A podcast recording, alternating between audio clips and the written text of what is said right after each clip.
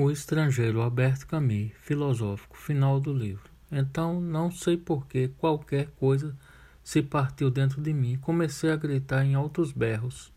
Insultei-me, disse-me para não rezar, agarrou-me, agarrou-a pela gola da batina, despejava nele todo o âmago do meu coração, com repentes de alegria e de cólera. Tinha um ar tão confiante, não tinha? No entanto, nenhuma das certezas valia o cabelo de uma mulher. Nem sempre tinha certeza de estar vivo, já que vivia como morto. Eu parecia ter as mãos vazias, mas estava certo da minha vida e da morte que se aproximava. Sim, só tinha isso, mas ao menos agarrava essa verdade, tanto como essa verdade se agarrava a mim. Tinha tido razão, ainda tinha razão, tinha sempre razão.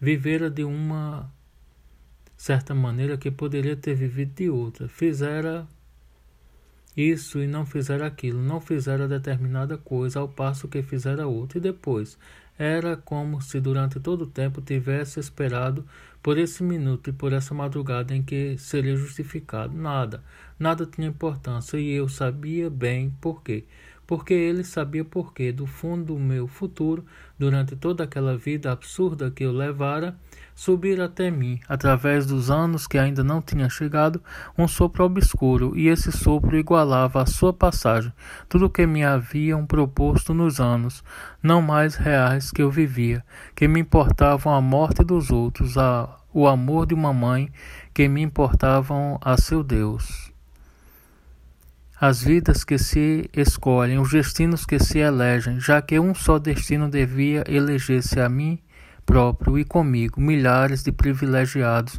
que como eles se diziam meus irmãos, compreendia, compreendia o que queria dizer?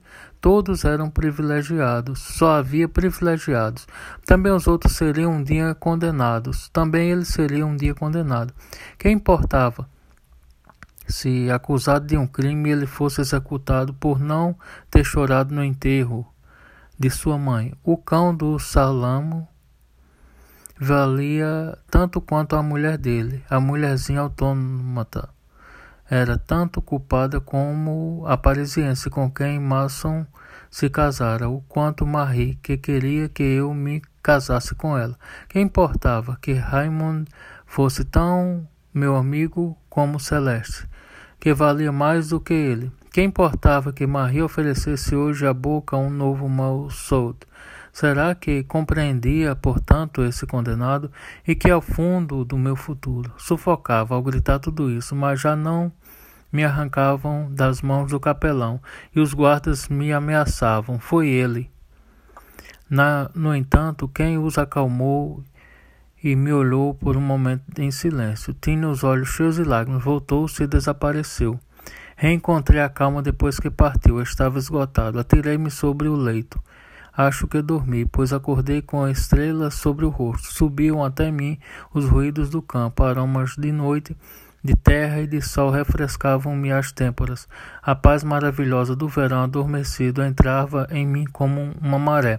Nesse momento no limite da noite soaram sirenes anunciavam partidas para um mundo que me era para sempre indiferente.